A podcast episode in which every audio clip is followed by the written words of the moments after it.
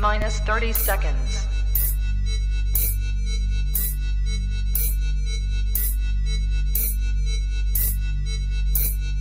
T minus 20 seconds.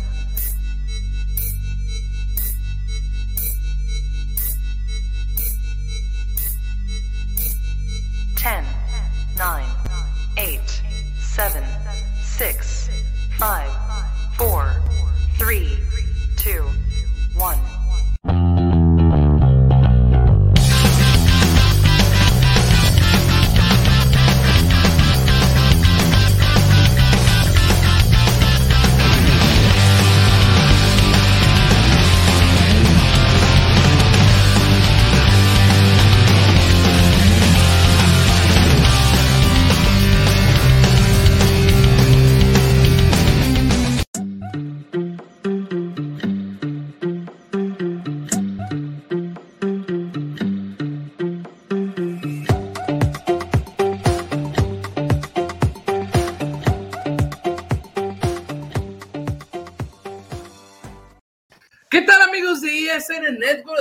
Bienvenida a este su programa Último Cuarto, donde hablamos de el básquetbol y de la NFL, de, pues, de los gringos. Acá sí también le vamos a dar cuando haya notas chilas acá, pero pueden ver, hoy yo ando muy brown, porque el día de hoy vamos a hablar del Ay, pensé que andabas muy Garibaldi, carnal. parte, pero, los- pero ese chiste no lo va a de los millennials, así que, así que por eso lo- loves bananas. Ándale. Así, le dijeron a Luis Miguel en la serie, ¿no? ¿Cómo te va con la Everybody Los Banana? Pero bueno, esa es otra historia. Le recordamos que este programa es traído ustedes gracias a Tortas Don Beto, Sucursal Riverol. Échele aguacate a los amigos de EDP Eléctrica del Pacífico y a Sports Bernardino, tienda de memorabilia deportiva. La pueden ubicar en Facebook. Hace envíos al interior de la República. Está acá en Ensenada, Baja California, pero te pueden enviar jerseys, chamarras, banderines, pósters, monitos, Funko Pops, cartas, cartitas certificadas, de todo. Mi Garita, ¿cómo estás el día de hoy? Pues muy bien, muy feliz de estar aquí en Último Cuarto con ustedes, compartir siempre este espacio con, con el buen Boomer y contigo siempre será agradable y pues listos para platicar lo que nos dejó el draft, además de, de la Corajes. Jeopardy novela, ¿no? hay, hay varias cosas de las que hablar, exactamente. Así que ahorita vamos a intentar abarcar todos los temas. Entonces, ya vino Aaron Rodgers a, a opacar un poquito la novela, este, ¿cómo se llama? De Sean Watson. Porque aparte que ellos no la han movido ahorita, pero pues hay una nueva novela dentro, dentro de la NFL, ¿no? Entonces, mi boomer, Mercury, ¿cómo andamos hasta, hasta Chapala? Me molesta que me digan eso porque la verdad me lo hice por Aaron Rodgers, güey. Me dejé el bigote por Aaron Rodgers, güey. O sea, Sí, sí, cierto, bien. ahorita, ahorita anda así, pero es que él le copió a Mercury, pues. de, de hecho me la acabo de sacar esa. O sea, Ellos son los Mercury, también para los milenios no van a entender esa referencia, pero ellos creían que se llamaba Bohemian Rhapsody, güey. O sea, ah, yo, yo decía, yo decía por los de otro rollo, güey. Ah. la- tenía ticket que decían, ellos son los Mercury, ellos son Luigi y Benji. Aquí es un show mágico musical. Aquí estamos con todo. Mira, el parrita le mandamos saludos. Dice: Mira, el señor que estuvo en ISN Chivas también está en ISN NFL. Don Boomer. Pero sí, aquí de- déjenos sus comentarios. Aquí vamos a intentar tocar los temas. Si tienen Eh, alguna pregunta, aquí la contestamos. El draft interesante. Algunos de los que, pues, bueno, ya sabíamos lo que iba a pasar en las primeras, al menos dos rondas, las primeras dos selecciones. Pero sí, sí, lo que hizo Aaron Rodgers se me hizo Una mamada. Una canallada, güey, digámoslo así, porque pues no, no era el momento, ¿no? No era el momento para hacer esa clase de cosas. Es que, bueno, en Estados Unidos yo no sé si llegue a haber un tipo de multa. Yo recuerdo que en Estados Unidos para todo hay como tiempo en las ligas en el cual no puedes hacer movimientos, no puedes anunciar movimientos para no robarle el espectáculo a Claro. otras cosas. Y en este caso, el jueves, pues era totalmente el espectáculo del Sí. draft. El draft de la NFL, pues prácticamente yo creo que es el único draft con tanto reflector donde realmente Sí, nos literal. tiene ahí a ver, vamos a ver, el pinche reloj, a ver si hay un trade, a ver si realmente agarran lo que creemos que necesitan o que se han o hecho lo cambian. películas, este, o sea, eso Totalmente. es importante, la verdad. Es muy importante y, y el para hecho mi de gusto es cuando arranca la temporada de la NFL. ¿eh? totalmente, Sí, totalmente. sí, sí. Es, es Hoy- donde, hoy- donde hoy se emociona. el, el primero, en, eh, o sea, el jueves pasado fue como el primero de enero del calendario de la NFL. Sí. Ándale, ándale, muy buena analogía. Entonces, que salga un señor a hacer berrinche el día del draft, donde obviamente eres un señor que tiene mucho talento y, Sí. puede y pudo ocasionar de tal manera que dicen que los más interesados pues, son los Broncos, ¿no? Por San eso no coreback. Exactamente. Y San Francisco también. John Lynch dijo, nosotros llamamos a los Packers, hubiera sido, sería una tontería y una mentira decir que no les llamamos porque es el MVP. Les preguntamos y nos dijeron no hay nada y seguimos nosotros con nuestra tarea. Pero eso te quiere hablar de, de que todos los general manager hablaron, o sea, No, huevo. o sea, porque eso cambia cualquier cosa. No, no, no pierdes nada con el hecho de preguntar cuánto cuesta. Sí, claro. ¿Qué quieres, güey? ¿Qué quieres por él? No, pues una pura y dos con sal, dijo Belichick por Garoppolo, ¿no? Cuando le preguntaron cuánto querías por él, ¿no? O sea, le dieron una baba a los Niners. Entonces, acá, pues si, si por Deshaun Watson, antes de que saliera todas las broncas, querían medio equipo, este, y todos titulares y todos buenos, y aparte no sé cuántas este, selecciones de draft, pues por Aaron Rodgers, que sabes que, pues, que es bueno, pero que ese tipo de cosas hacen que a mí en lo personal, así como al boomer, pues no nos caiga tan bien, pues obviamente ibas a hablar para preguntar, sobre todo, por ejemplo, Denver. No dudes que hasta el mismo Jacksonville ha de haber hablado para preguntar, ¿eh? O sea, para ver No, si me no creo, con- a- a- ahí sí no creo, ¿eh? o sea, creo que fue de los únicos que no, y sobre todo porque Urban Meyer está ahí y fue, y pues dices, voy a empezar un, o sea, no quieres tener a un tipo como, como Aaron Rodgers de repente en un vestidor tan joven. Ah, O sea, ok, entonces- sí, cierto, sí, cierto, sí, porque anda medio podrido ahorita, te va a mover la raza. ¿Quieres, quieres comenzar con Urban algo nuevo y pues quieres con todo nuevo, ¿no? Entonces, qué mejor con un quarterback de, de calidad generacional que están mencionando que es el Leandro Augusto de, de la NFL, ¿no? Entonces, pero sí, como, como mencionó el Garito, o sea, Justin Fields fácilmente pudo haber llegado a Denver Sí. pasó por enfrente de ellos y no, los, no lo agarraron. ¿Por qué?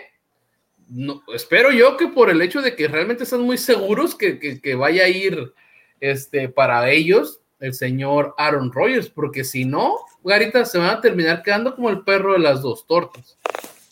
Así es, digo, hablando de, de lleno de, de Aaron Rodgers, creo que sí, el, el- la estrategia en el draft de los Broncos sí fue muy, muy cargada a vamos a contar con Aaron Rodgers, ¿no? Entonces mejor vámonos a, a- a seleccionar otras cosas, porque sí estábamos hablando de, de este jugador Justin Fields que cayó gacho y fue un regalazo para, para, Para los los Chicago Bears. ¿eh? porque nadie esperaba en, en todos sus mock drafts que hacían por ahí que, que Justin Fields quedara fuera, ya no digo del top 10, del top 5, ¿eh? Aquí lo mencionamos del Boomer al último, dijo que no lo mencionamos, pero también lo mencionaron en el canal de NFL en español. Había la incertidumbre de que pudiera ser el primer draft donde las primeras cuatro selecciones globales fueran coreback. O sea, se mencionaba eso. De hecho, mucha gente decía, Atlanta agarra a Justin Fields en vez de agarrar a, a, a Eso Pitts. dije yo, eso dije yo. Ajá, sí, que, agarra, que- o que- sea. que Atlanta agarrara a Justin Fields ya pensando en Matt Ryan una o dos temporadas más y, y agarrar la rienda. O, es- o esta misma cambiarlo. Esta misma cambiarlo. O sea, pero, pero porque estamos hablando que Justin Fields se supone pues, que venía con, toda, con todas las armas, ¿no? Entonces, eh, el primero que ya vamos a entrar al tema de ese debate. eh, los Niners, creo que fueron los primeros que pusieron el desorden por el hecho de que mucha gente, todo el mundo decía que Mac Jones, Mac Jones, este, o Justin. Fields era el coreback del futuro de ellos que estaban esperando y toma que agarran a, a- a Trey Lance. Entonces, y así hubo muchas, muchas, muchas cosas. Entonces, les voy a hacer el micrófono para ver si quieren empezar con un solo jugador o con algún equipo o qué tema quieren Yo, tocar. yo nomás Dale, mi quisiera, boomer. yo nomás quisiera sumar algo a lo que dijimos de Aaron Rodgers. Estamos todo el mundo diciendo de Aaron Rodgers, pero también ahí Russell Wilson se escuchó que también estaba barajeando la posibilidad de salir de Seattle y que los general managers estaban hablando a Seattle para también un trade.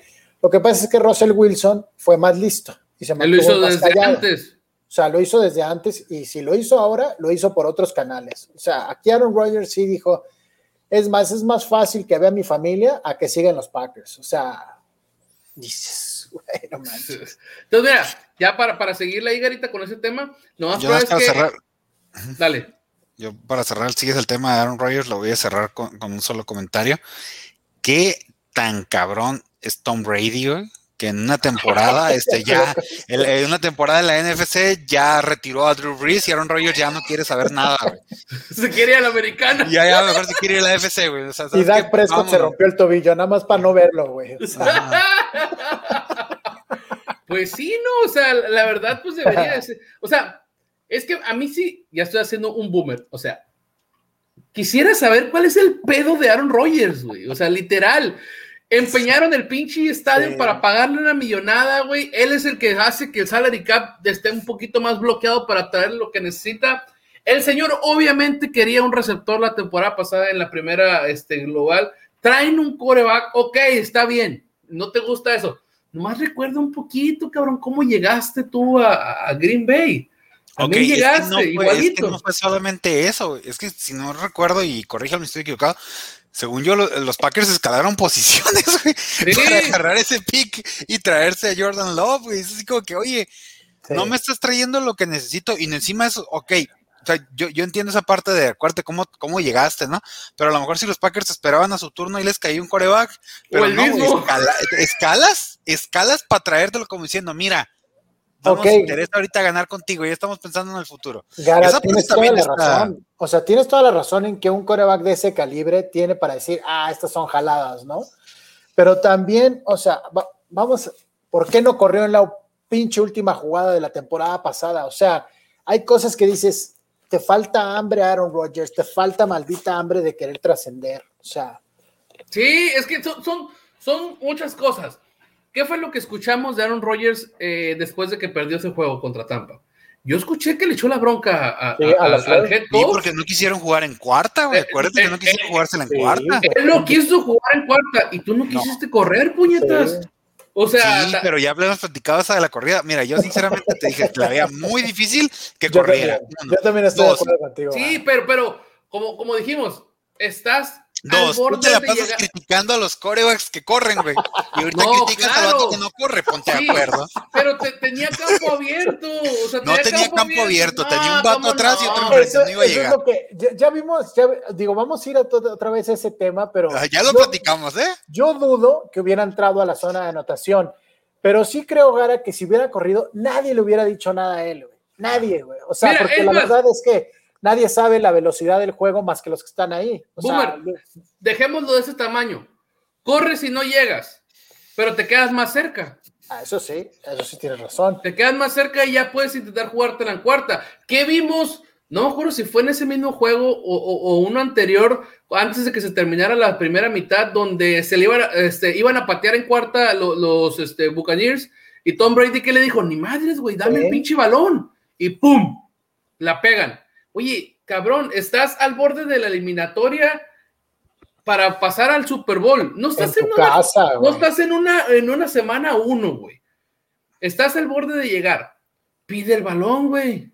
Pide el balón, güey. O sea, Y, y lo que dámelo, güey. estamos, y lo que estamos diciendo aquí es de la toxicidad que ya hay entre, entre Packers y entre Aaron Rodgers. O sea, sí siento que lo mejor es que se separaran, güey. O sea, Split, ya. Sí, sí, sí, sí. Entonces, o sea, pero bueno, algún día se sabrá qué pedo trae. Y, y a como he estado platicando en otros foros, creo que el señor se quiere a Denver porque parece ser que él agarraría papita. Parece ser que pues traes un backfield decente, eh, traes unos receptores novatones o de poco de, de regulares a interesantes. tiene mejor equipo en empacadores, Denver Lo, no lo trae que me nada. que Denver trae mejor que, que los Packers. y no así como que por mucha diferencia la defensa. Sí, Pero en sí. ofensiva y en armas, no, güey. Ni modo que cambies a, a Davante Adams por. Sí. ¿Por Pues qué, sí, güey? Por el Por que me digas, ¿no? Courtney, Courtney Sutton, no. Ah, lo Feud, no me acuerdo cómo se llama el otro corredor. Yuri. Ah, ese Yuri. O me vas a decir que vas a cambiar a, a este vato, al- ¿cómo se llama el corredor? ¿A Jones? Aaron Jones, Aaron Jones por, Melvin Gordon. por Melvin Gordon, que ya va de salida. Entonces, vamos a ver qué, qué, qué, qué quiere, Fíjate, si qué hace. ido, si por hasta, razón, hasta Valdés Scalting lo va a estar extrañando, güey, ahí en Broncos. O sea, si por, si por alguna razón hubiera caído en San Francisco, ahí sí, ahí sí hubiera estado cabrón. O sea, porque San Ah, no, Francisco sí. tiene un equipo hecho completamente, o sea, a eso lo hubiera visto más, más sí, la, la temporada pasada las lesiones Sí, y el exacto. COVID los, los fregaron, güey. Pero creo que San Francisco tiene mucho mejor equipo que Green Bay, con excepción de coreback, ¿no? sí, sí, Sí. y la defensiva es brutal. Garita, te mandan preguntar esto. Oye, ¿lo harán de mi gordo Jokic o solo de fútbol pirata? Pues mira, primera, el ¿por qué le draft ahorita está. El, el draft ahorita está interesante. Vamos a hablar acerca de eso. Si hay chance, hablamos de la, de la NBA, claro que sí. Pero Yo- vamos a, a esperarnos todavía. Todavía falta para, para que entre la etapa buena de la NBA, ¿no? Pinche NBA, me, la otra vez me quedé a, a un juego como de 8 de pegar un parlay, pero bueno. Me gusta que ya estés empezando a hablar de esto, ¿sabes? De, esta jerga. Ya luego vamos a entrarle más ahí, Boomer, ahí a los unders, a los overs, a los menos 135 y puras de esas. Ya, ya estamos, ya estamos entrando ahí el pedo y, y apostándole de dos pesitos en dos pesitos se puede hacer algo ahí bueno. Pero bueno, cerramos el asunto de Aaron Rodgers, quién sabe qué pedo traiga. Pero Boomer, te voy a ceder la palabra. ¿Quieres comenzar con algún equipo o con algún jugador, alguna selección que te haya gustado? Pues, mira, voy a empezar con los Browns. No, te los voy a quitar, te los voy a quitar porque me gustó el draft que hicieron los Browns. No se me hizo el mejor, de, o sea, el mejor de, la- de- de- de todos los equipos, pero se me hizo muy bueno. Pues dice el mejor que han hecho los Browns en 20 años, ¿no? Sí, aparte empezaron en una posición en la cual no están acostumbrados a empezar, o sea, más allá del 20. ¿Abajón? Pero, ¿Abajón? pero lo interesante fue que hicieron muy buenas selecciones. En la que más me gustó fue la de Ogusu Coramoa. Yo ya lo tenía ahí y se me hace increíble que haya caído tan bajo. Oye, cayó hasta la segunda ronda. La verdad es que es un jugadorazo. Si tú lo ves en su, en su, en su film de colegial, es un gran jugador y le va a ayudar mucho a esa defensiva. Escuchaba a algunos que decían, aficionados de los Steelers, decían, no lo van a saber usar en los Browns. Yo creo que sí lo van a saber usar. Yo creo que los Browns van a ser el líder de la división del norte de la americana. Es que la, ver- la verdad, tomas la defensiva, que dentro de lo que cabe no es tan mala, y, y le pones eh, piezas que te hacen falta de con jugadores de calidad, sumado a, a- a la, a la alta de agencia libre que dice con Clowney. O Sí. sea, la verdad, sí, sí, o sea, por lo menos las cosas en el papel se ven bonitas, ya que funcionen y que no, No, se se es otra cosa. Sí, sí, Pero se la ve entrada muy bien. este. Cor- Coramoa o, o, o Usu Coramoa estaba rankeado en la posición 12, güey, del draft. Sí, ajá. Cayó, cayó hasta las 52 porque ya los Browns se apoderaron de él, güey, y lo detuvieron la caída libre. Pero, o sea, estamos hablando de esas joyas Sí, que, que era un mid-rounder del- de, la, de la primera ronda, güey, y se nos fue hasta la segunda y los Browns supieron aprovecharla. Es una joyita que están agarrando ahí. Sí. sí. Súmalo a la defensa que ya traen, a este jugador que acaban de mencionarse, me se me olvidó el nombre, Ya David Clowney. de Clowney, que fue primera selección global en su, en- Sí, en en su su momento, igual ya no está en su mejor momento, pero la experiencia, el liderazgo y, y, y- y- y sobre todo en defensa, que el colmillo ese, ese, no, ese, ese aumenta cada, cada año. Súmale a un Miles Garrett, que, que para mí Miles Garrett, yo creo que lo mejor de Miles Garrett está por venir en estas temporadas, Sí. creo que apenas va a entrar ya no está solo, ya no está solo. Exacto, eso, O es, eso es lo que está cabrón de este equipo. O sea, van a tener una muy buena presión al, al coreback contrario. O sea, y si tienes esas dos bestias, a, a Garrett de un lado, a Clowney del Y otro, del otro. o sea, dices, ¿cómo los vas a parar? O sea, por eso creo que, y aparte tienen una mentalidad nueva, o sea, con, con lo que trajo Stefanski, se me hace que los Browns van a dar Con mucho lo que lograron la temporada pasada, se sacudieron muchas cosas, güey. Sí, Ya, Entonces- obviamente se supone que ya estuviste ahí un año ya tú sabes qué es lo que se te fue y qué es lo que necesitas para apuntal, apuntalar un equipo, pues que llegó lejos, la verdad. No, que puso a temblar a, Kansas City, ¿eh? Exactamente. o sea, la neta, la neta. Por ahí una, una, decisión ahí de las cebras que medio cuestionable. era pañuelo, güey, era pañuelo, pero bueno. Pero O sea, o sea lo, lo, bueno es que el futuro pinta bien para los Browns. Sí, sí, sí. Y, y, la verdad no hemos hablado de la primera selección global de los Browns, que es Greg Newsom. Segundo, este corner. Entonces, aguas, también ya tenemos ahí gente que, que interesante. O sea, te digo, de todo esto se llama gama bien, chilo, y, y, que pone a los Browns, la verdad, en el papel, como lo dije hace rato, creo yo, como líder de la división. Yo también creo. Que al final del día se reforzó, ¿eh? Exactamente, que al final del día del plato a la boca se puede caer la sopa, ¿no? O sea, tienes que demostrarlo. Y como dijo el Garita, yo también puedo, estoy emocionado. O sea, ya después de cagarla tanto, tanto, tanto, tanto, tanto, parece como que ya realmente aprendieron. Y la neta, o sea, como dijo el Boomer, o sea, obviamente no, no puedo decir que es el mejor draft ni de la historia, ni, ni después de, ni, ni de este draft, pero a lo que estamos acostumbrados, por mucho se lleva otros drafts. ¿eh? No, se vio serio, se, vio un draft serio de un equipo que no es el más serio en tomar, en tomar este, rondas en el draft, ¿no? Johnny Manciel, Trent Richardson, jugadores que aparte ni siquiera han pasado creo que dos, tres temporadas y, ya no sabes de ellos, ¿no? Entonces, a mí me gustó el draft de los Browns. Exactamente, también creo que en su tiempo a Dan Quinn también lo... Dan Quinn también, egresado a Notre Dame. Sí, coreback, entonces, o sea, han tenido su, su, su su chiste. Y como yo le dije al Boomer y lo puse en redes sociales, no sé, sabemos que Odell Beckham Jr. es una diva, ¿no? No sé qué tanto pueda aceptar el hecho de que su Miami, porque son súper compas, la neta, sea visto como el, la pieza de los Cleveland Browns. Porque el draft fue en Cleveland. Y pusieron ahí a... Y pusieron a Jarvis Landry pusieron a dos este, leyendas del, club, del equipo, y aparte a Landry.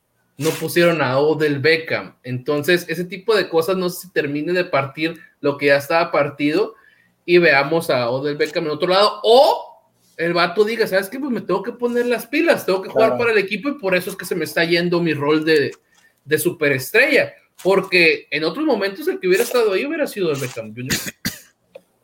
Es lo que yo creo, ¿no? Pero al final del día vamos a ver qué onda. Garita, ¿alguien, porque vas a hablar de tus Steelers o vas a hablar de otro equipo o de algún otro mono? No, pues este, yo creo que nada más mencionando, creo que la peor elección del primer draft y la, puede ser incluso la, selección así como que, neta, güey, te cae o what the fuck. La, la selección número 17 de Las Vegas Raiders, Alex Leatherwood, que es este un offensive tackle que estaba realmente posicionado, el caso contrario del que hablamos de los Browns, él estaba posicionado en el número 60 en el ranking, estamos hablando de un final de la segunda ronda o incluso hasta puede ser una tercera ronda, y lo eligen en la posición número 17. Creo que esto fue de los peores, la, selección más cuestionable del draft en, en la primera ronda. Totalmente, totalmente. O sea, habiendo. O sea, ok, vamos a poner en el hecho de que está bien la selección de posición que hiciste, ¿no? O sea, necesitabas un offensive tackle. Pero había muchas otras opciones para agarrar antes que él, mejores. Sí. Entonces, son de las elecciones que a veces no nos damos cuenta o no sabemos por qué lo hacen. Y quiero creer yo, Boomer, que es por el hecho de que el, el aparato de scout de los Raiders van y checan a todos y creen que en el sistema del Chucky, este jugador es el que necesitan y que se va a adaptar más rápido y que crean que tenga mayor potencial y dejen pasar a, todos los demás, ¿no? Pues mira, justamente cuando estaba el draft, hay uno de los analistas de NFL Network que se llama Daniel Jeremiah.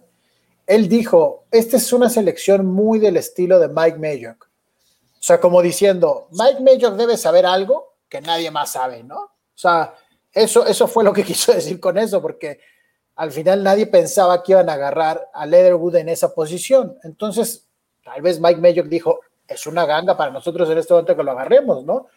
El problema es que tanto. Y, y que no me vaya a llegar, pues, en la segunda ronda. Exacto, y el problema es que tanto Chucky como a Gruden como a Mike Mayock se le empiezan a acabar las, pues, las, las balas, ¿no? O sea, la gente está impaciente, llegaron a Las Vegas, necesitan playoffs, ese equipo necesita playoffs y prácticamente no tiene... Mariano anda con Toño, ¿eh? Está chavo. Y se le hace fácil. Y se le hace fácil.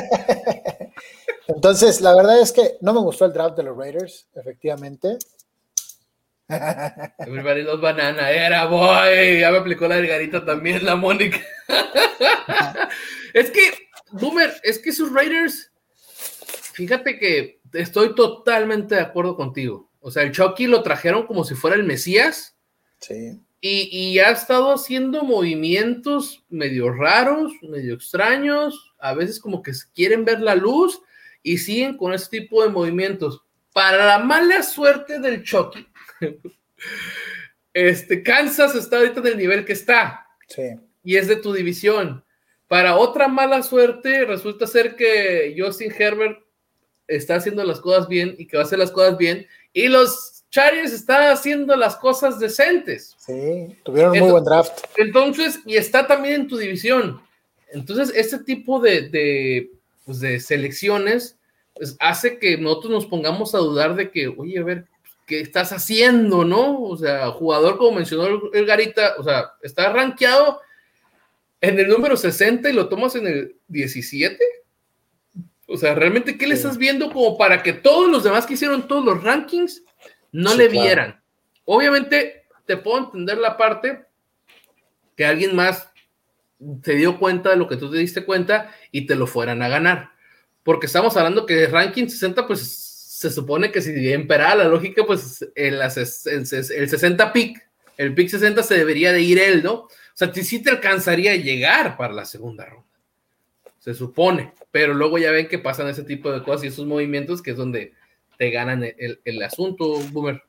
Pues sí, sí, no, no, no, no, no le entendí, no le entiendo y solamente la temporada nos va a decir si es, si es real lo que hace Mike Mayock o no, ¿no? O sea, todavía me acuerdo de, y si, si ustedes se acordarán de Jamarcus Russell. ¿Cómo no? O sea, Mike Mayock, yo, yo lo recuerdo en el draft diciendo, es uno de los mejores atletas que he visto en mi vida, ¿no?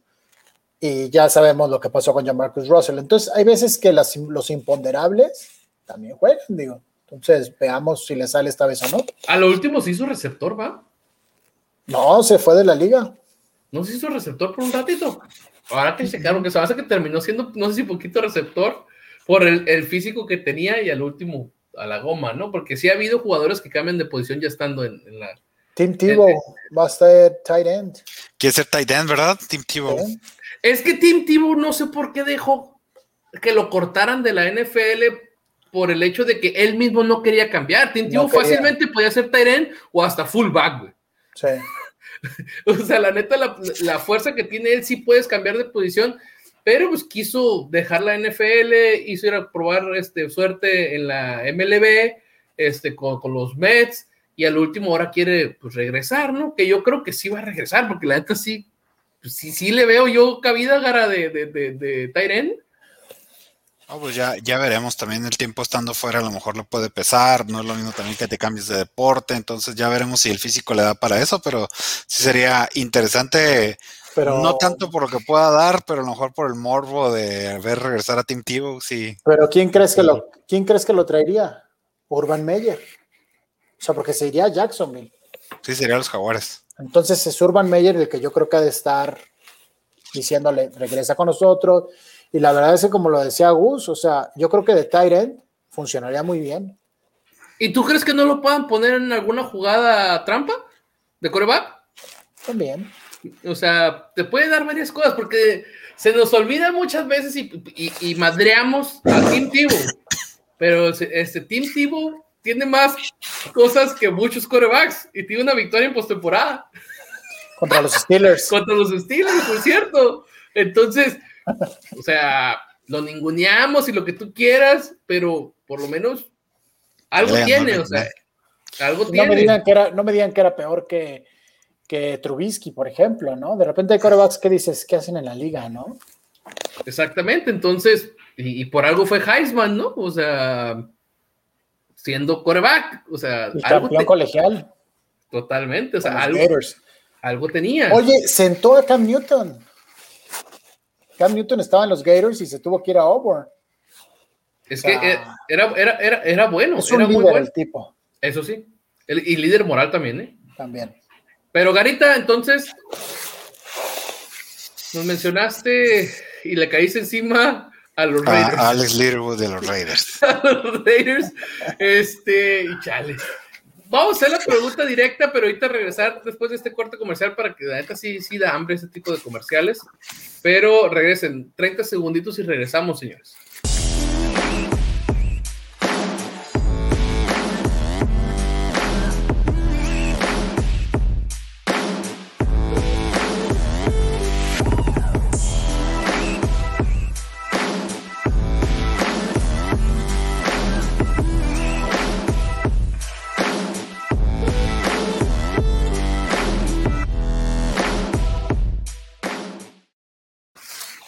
Pues regresamos este, a ISN último cuarto, donde yo le voy a caer encima.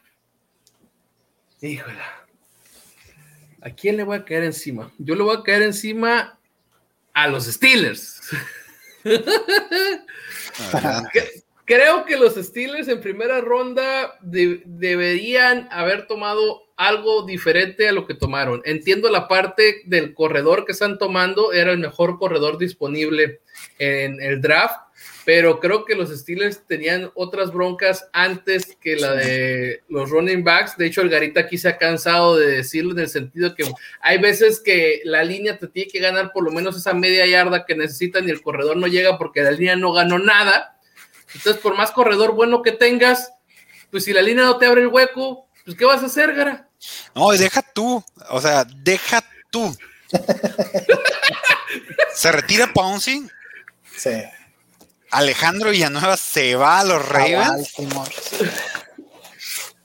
Ya tienes dos ahí de tu línea ofensiva, güey, que, que no está. Esa línea ofensiva que en sus tiempos fue estelar. Sí, sí, Top. sí. Y, y ahorita, a menos que vayas a sacar quién sabe qué de la manga, o sea, en- y mira, todavía la elección de la, pri- del corredor este Harris, ahorita en, en tu primer selección de, de, de, de- este draft, dices, bueno, ok, te la voy a dejar pasar, ¿no?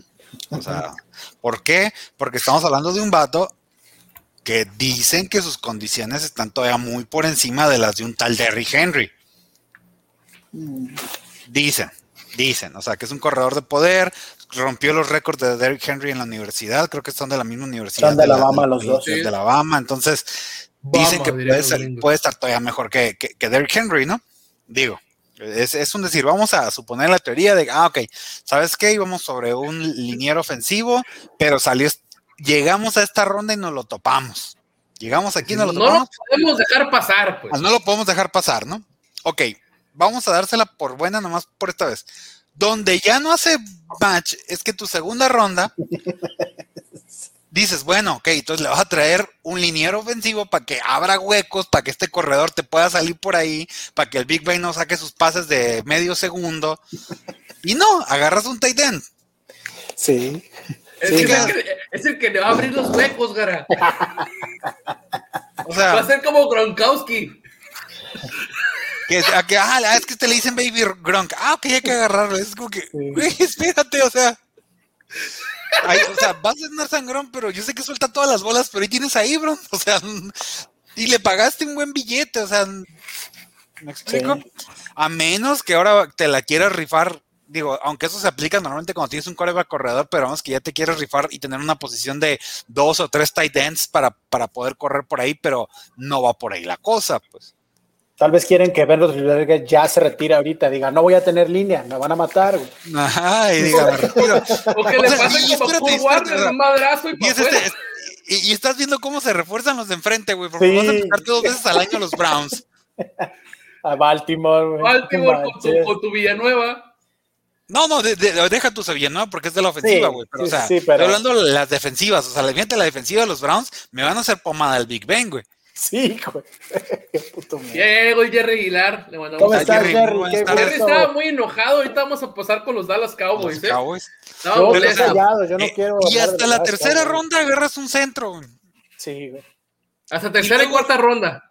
Ajá, tercera ronda, luego un offensive tackle y ya después las otras rondas para allá para abajo fueron puros linieros, linebackers y, y, y, puro para la defensa, defensive ends y defensive tackles. Pero, y tu línea ofensiva, pa, creo que lo, he platicado aquí, no lo digo por los estilos en general, creo que si tienes una buena línea ofensiva, ahí es, es prácticamente toda es toda tu ofensiva. ¿Por qué? Porque una línea ofensiva te va a dar más, más tiempo para el pase, más y espacio. y te abre espacios para tus corredores.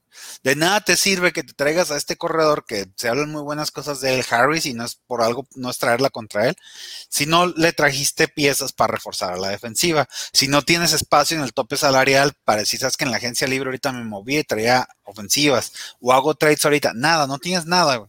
Entonces, la línea ofensiva de, de los estilos ahorita es el punto más flaco y cuando años atrás era su, fortaleza y, nos va a pesar mucho este año. Bueno, yo el Big Ben no lo veo tan flaco, carnal, la neta. Pero, como para que ya ese punto más flaco. Pero no, es raro. Cosas raras, cosas el, raras. El día que Tennessee hizo una línea ofensiva decente, Derrick Henry empezó a romper récords por todas partes. O sea, si Ezekiel Elliott ha corrido lo que ha corrido es porque tiene una de las mejores líneas de toda la NFL en Dallas. Sí, la Bell, Bell en sus tiempos fue el corredor estelar. Es que el corredor que tú me digas, o sea, aquellos que nos gusta medianamente el fútbol americano, lo sabemos poquito, sabes que todo empieza con la línea ofensiva, como bien dices, Gara. O sea, el problema es que ahora en este draft los equipos que generalmente hacen cosas estúpidas, hicieron cosas inteligentes, y los equipos que por lo general hacen cosas inteligentes, hicieron cosas estúpidas. Entonces, los Browns en esa victoria le pasaron la estafeta. Les toca a ustedes, perros, hacer cosas estúpidas. O sea, porque, porque estás hablando de Pittsburgh, o sea, aunque si hubieran entonces escogido a alguien en la defensa, no sé, o sea, históricamente siempre con su primer selección escogen defensiva. Ok, tu defensiva ya es buena pero pues sí, o sea, Najee Harris, aunque sí, volvemos a hablar, es un súper corredor y lo, ¿cómo va a correr si nadie le va a abrir espacios? ¿Cómo va a correr si cuando agarre la bola y va a tener a dos vatos encima? Sí, o sea. Porque nadie le, abrió el hueco, o sea. Va a tener que poner a todos los, a todos los Tyrants que tienen más la línea ofensiva para abrir huecos, ¿no? Se van a ir como la, la B de la victoria de los patos, así todos así. Para poder abrir espacio, porque la neta sí está muy canijo. La neta, el Gara se cansó de decirlo aquí, o sea, jugadas de cuarta y uno, no lograbas conseguir ese uno, o sea, ni siquiera la línea te daba esa chancita, esa media yarita, esa yarda. Y, algo, que, y algo que no decimos es, eh, Ben Roethlisberger no es el tipo de coreback que le va a ayudar a Najee Harris, o sea, ni siquiera es algo que puedas decir, bueno, una optativa, todos se van a ir con, con Ben Roethlisberger, nadie se va a ir con Ben Roethlisberger, todo el mundo le va a caer a Najee Harris, o sea. Sí, un play action de la coma, ¿verdad? Entonces, complicado, complicado, este, algo raro, acabamos de ver la renovación del head coach de, de Pittsburgh, no sé si él, él haya pedido eso, porque yo, yo sigo creyendo que los head coach tienen que ver en los drafts, ¿no? O sea, algo estás pidiendo, ¿no? Algo le dices a tu, a tu gerencia, a este, que, que, que, te traiga, ¿no? Entonces, pero parece ser que hubo gente de, de, Pittsburgh que no le sorprendió esa selección, ¿eh? O sea, yo vi en, en el Twitter, tengo un conocido que es Pittsburgh, que de hecho tiene este, un, un podcast donde hablan de NFL, y él, él, él, ponía antes del draft, Najee Harris va para Pittsburgh, decía. O sea, o sea, sí se lo esperaba, pero nosotros, no sé si pensando un poquito más allá, pues estamos pensando en el de que, pues para poder correr, primero necesitas caminar, ¿no? Entonces, para poder hacerlo, pues primero necesitas que alguien te, te abra el hueco. Necesitas, necesitas rutas. Necesitas rutas, entonces, y es algo que vimos, sobre todo esta temporada, pues que pasó, o sea, vimos que que Pittsburgh no corría ni madres porque no podían. Entonces vamos a ver si, si este corredor logra hacer lo que los otros no pudieron, ¿no? En esta última temporada y, con las pocas cosas que, te trajeron, ya era lo que te hacía falta y logras hacerlo, ¿no? Mi boomer, ¿qué te pareció el draft de los Chargers?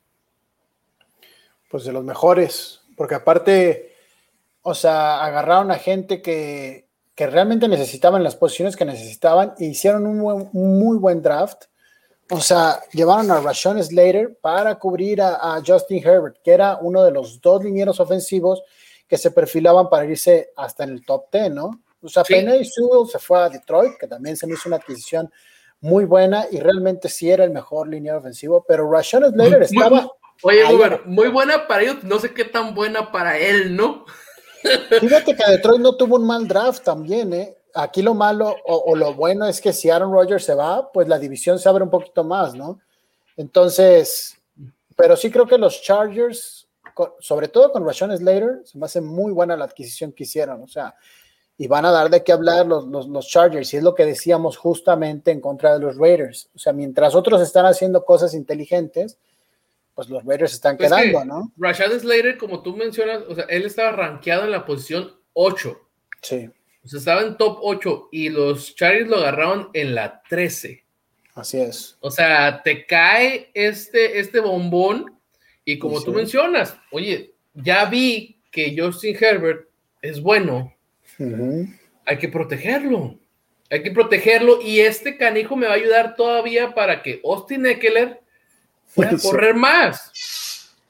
Pueda correr más, para que el backfield pueda correr más.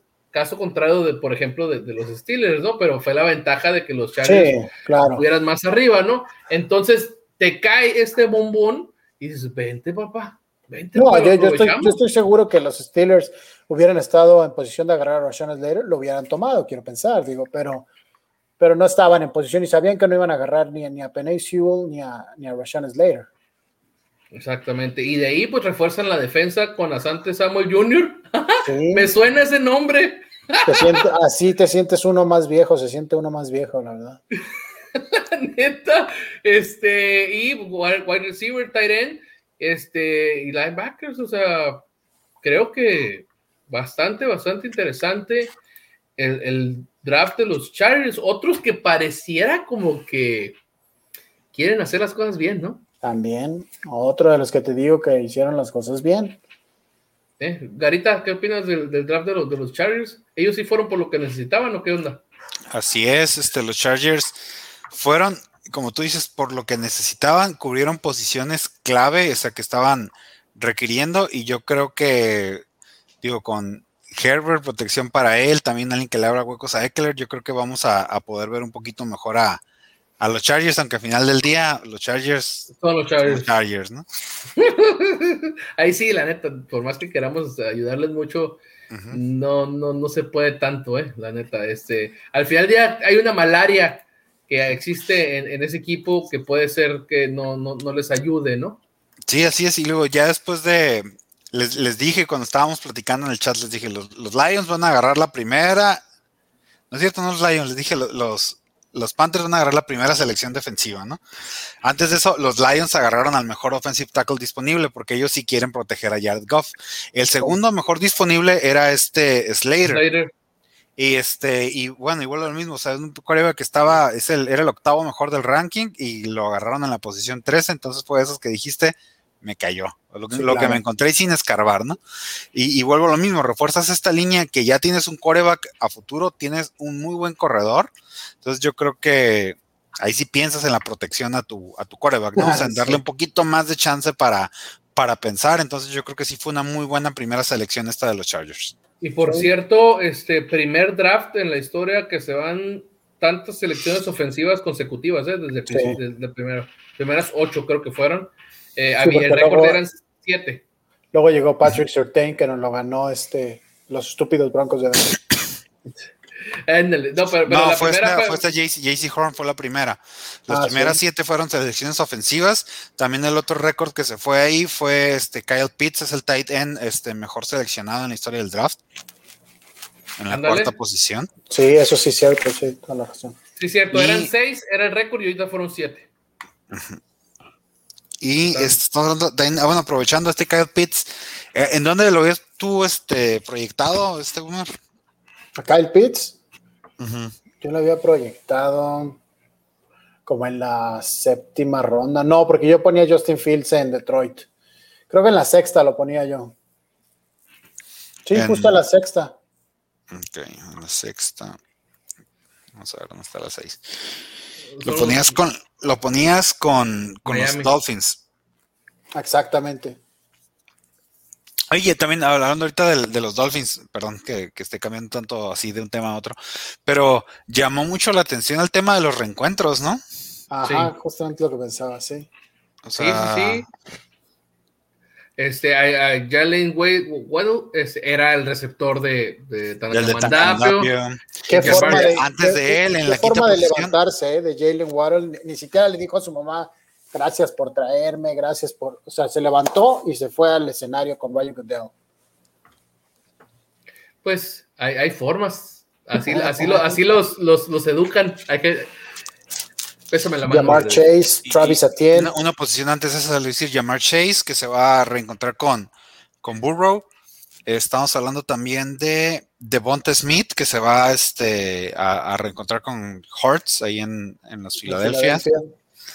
Fíjate que Y esa selección sí me gusta, ¿eh? Travis Etienne. Travis en Etienne, que se fue junto con el Leandro Augusto. se Pero, esos, pero salieron juntos, esos salieron juntos. O sea, está chido que se junten, pero esos no, no tenían Sí. ni, ni, ni seis meses separados, los desgraciados. O sea, No, pues sí, pero están reencontrando porque al final de cuentas, en la, en, ¿cómo decirlo? Es, ¿sabes que Nos vamos, nos despedimos de la universidad, a lo mejor cada quien va para su lado, Sí. a lo mejor nos vamos a enfrentar luego como rivales y, ay, tómala, nos venimos juntos. Que, porque para nivel fantasy, ¿qué madriza le pusieron a Robinson? eh? O sea, le traes un jugador Sí, sí. de primera ronda, corredor, o sea, ni modo que lo tengas banqueado totalmente, ¿no? Entonces, nada más pues que vaya a ser Le vas a quitar comité. snaps. Exactamente, va a ser comité. Entonces, vamos a ver, o sea, lo chilo es, pues te traigo uno para que te pongas todavía más pilas, ¿no? Pero al final del día te traes uno seleccionado en primera ronda y por lo regular esos, va, hijo, no está tan pelada que los dejes ahí banqueados, pues, de que te costaron, te costaron altos. Entonces, vamos a ver qué, qué pasa con ese señor y los reencuentros, como tú dices, este, Garita, y, y el de llamar Chase, ese, yo no lo hubiera tomado en primera ronda, pero dice, está uno de los mejores rankeados, este, pues tómalo. De hecho, es el, fue- es el tercer, Green. ándale, es el tercer mejor rankeado y pues lo tomaste. Sí. Aprovechaste la, la oportunidad porque todos los demás necesitaban coreback y pues Pitts. Pitts que casual, hace rato dijeron, que sacaste tú el, tema ahora, está rankeado como el número dos de todo el global, de todo el draft. O sea, y lo que dijo el Boomer hace rato, o sea, la gente habla maravillas de él, quiero ver que lo pueda lograr en la NFL, pero, pero se mencionan, o sea, que, que el señor va a venir a casi a revolucionar la, la posición de Tyrene, ¿eh? Algo, algo bello. Así es, de hecho sí, era lo que se estaba mencionando, es este de Kyle Pitts. Y, y es interesante porque, o sea, aparte, podrás tener todo el talento del mundo, pero también depende de dónde llegues, ¿no? Y va a llegar a, a una buena franquicia, hay que decir lo que ha pasado Sí. por, no se ha logrado sacudir aquella derrota del Super Bowl. es una franquicia que cuenta con, con un ataque este, interesante también, o sea, Muy interesante. muy, muy- o sea, muy, muy interesante y creo que le das una pieza más a, a- a Matt Ryan y creo que también, mi muy opinión personal, es que mientras un coreback se va haciendo más viejo, va perdiendo posición en el brazo, entonces los pases cortos son como más Sí. efectivos y creo que ahí es un tight end donde pudiera, donde puede encajar, ¿no? O sea, en, en ese sentido, aunque pues vamos a ver de qué está hecho este Kyle Pitts, pero yo creo que sí es de las, de las selecciones. Y sobre todo si, si se queda con el mismo cuerpo, digo, si Julio Jones no pasa nada raro y no lo cambian y se queda en Atlanta, este, con Calvin Ridley va a ser, va a ser un muy buen ataque, la verdad. Totalmente, porque dicen que prácticamente, o sea, es un Tyrion, pero es un receptor, es un wide receiver. Entonces vamos a ver qué se puede hacer. O sea, están confiando que Mari Ice sepa usarlos, ¿no? Este, que, las últimas temporadas, la de, como dijo el Gara, todavía no se levantan de, ese Super Bowl, pero se ha caído muy feo ese coreback pues, que no era tan malo. Y, y vamos a ver qué onda. Aquí el Agus nos manda saludos, dice saludos al del Copete, también al Vicente Fernández y a mi loca del paliacate, dice. Aquí, aquí algún día, pues, pues sí, yo soy la loca del paliacate y, y el Vicente Fernández, pues, ¿tú- ¿quién crees? Eh, pero bueno, este Boomer no te vas a salvar, sobre todo porque nos está viendo Jerry Aguilar. Dinos qué opinas del draft de los Dallas Cowboys. Fíjate, creo que no iba a ser malo porque iban a escoger al, jugador que ellos querían, Patrick Surtain, ¿no? Pero el problema fue que se fueron ganando, o sea, ya no le quedó de otra más que decir, bueno, pues que sigue en nuestro, en nuestro draft board.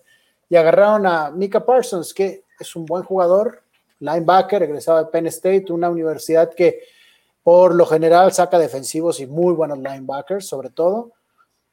Pero no sé, o sea, va a ser, ellos, ellos lógicamente lo que los vaqueros de Dallas piensan es, Leighton Van Der Esch es un tipo que se lesiona muchísimo, y entonces Mika Parsons va a ser mancuerna con Jalen Smith. Entonces, de ahí en más, luego agarraron a Kelvin Joseph, que no me gusta tanto la selección, pero bueno, el, el draft, si yo lo tuviera que calificar, a mí yo, yo le daría un, un 6.5, un 7, un 7 cerrado tal vez. Pero Oye, oye, pero no te hace que, bueno, puede que en talento no, pero quieras o no, pues armas de la defensiva sí están agarrando que por primera sabía- vez, por primera vez agarraron seis defensivos, ¿no? Algo que no se veía en los vaqueros de Dallas. Pero bueno, pues es que ya no, ya no quedaba de otra. Y aparte, no se nos olvide que llega Dan Quinn.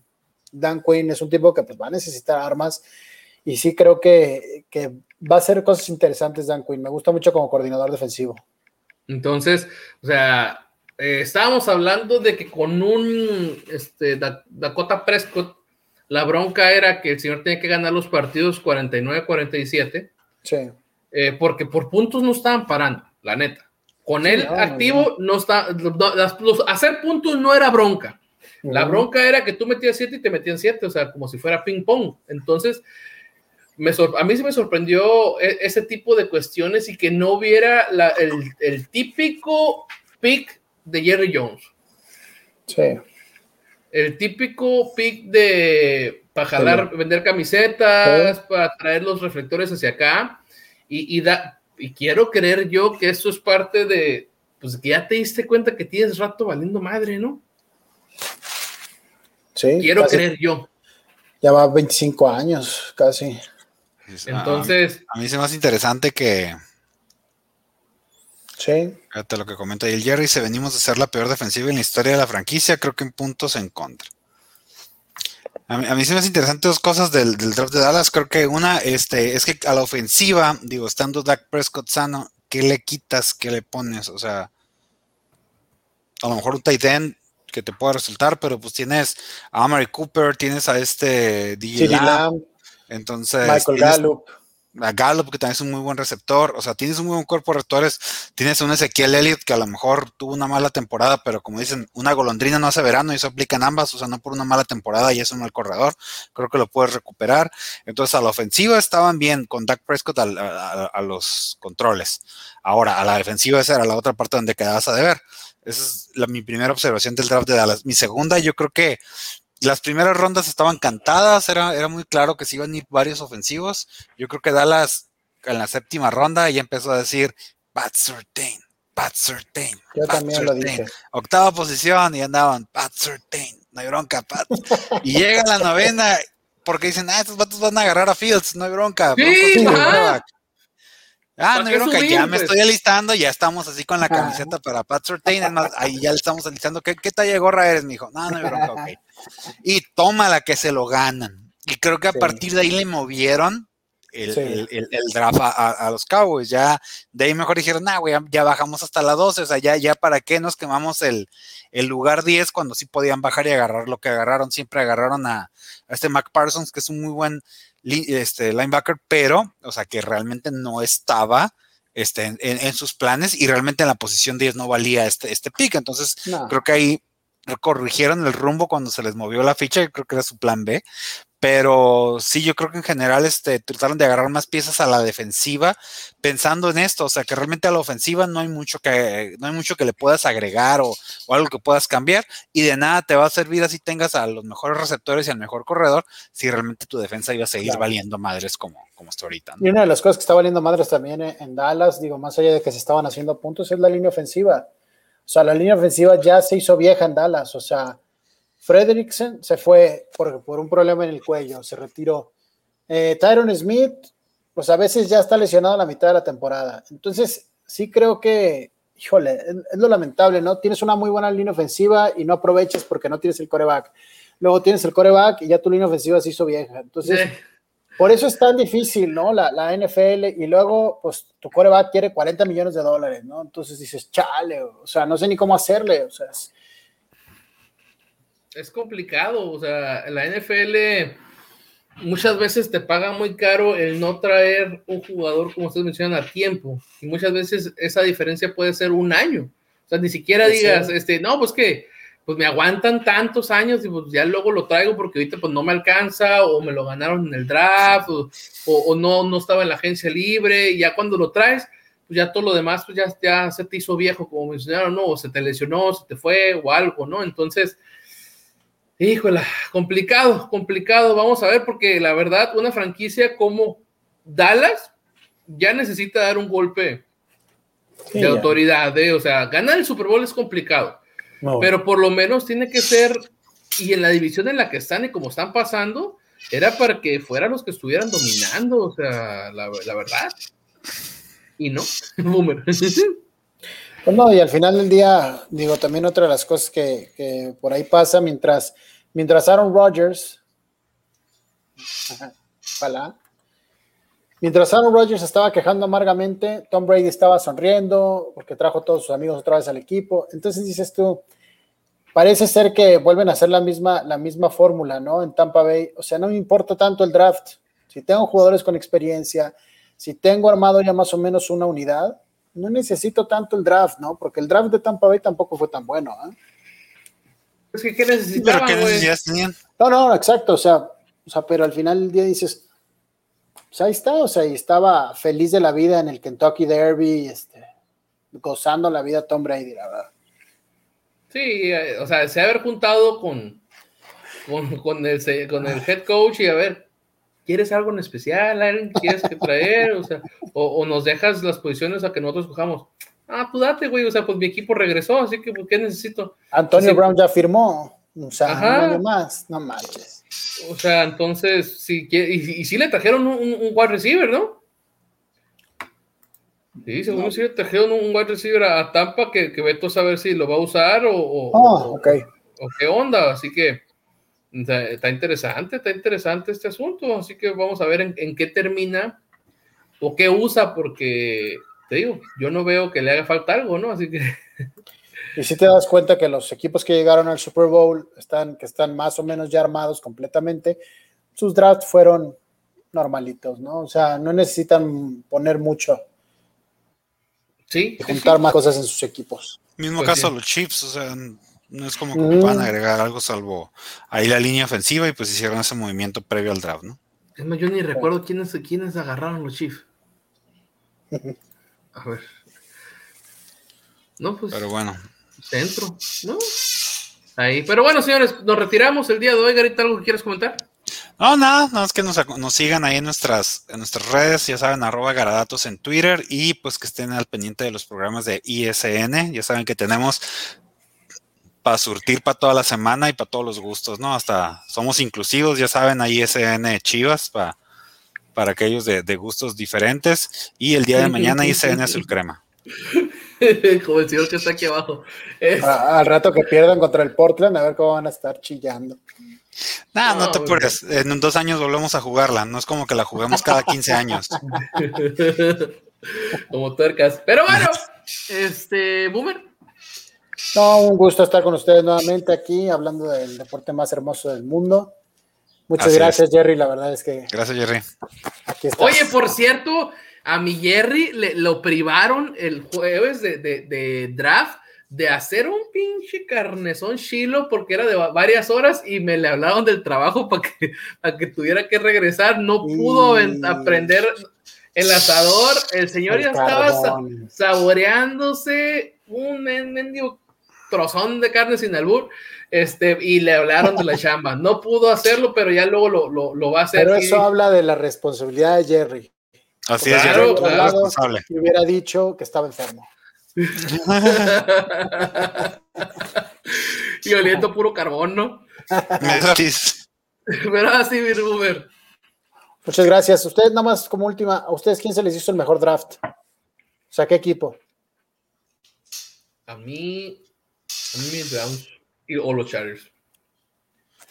Yo me, yo me voy con los Browns también. Creo que hicieron un draft muy inteligente.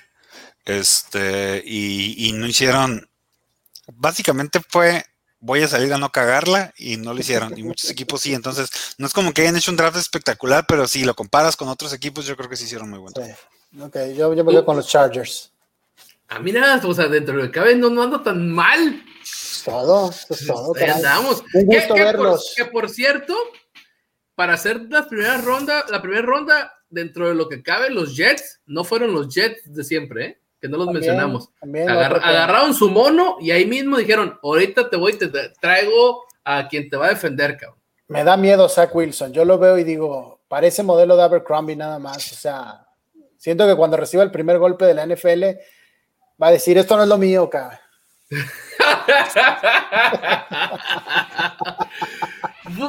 pues, tienes un poco de, de- de razón. Vamos a ver. Él subió, Ya él veremos. sí subió sus bonos. en- en- en Él subió sus bonos igual que Trey Lance.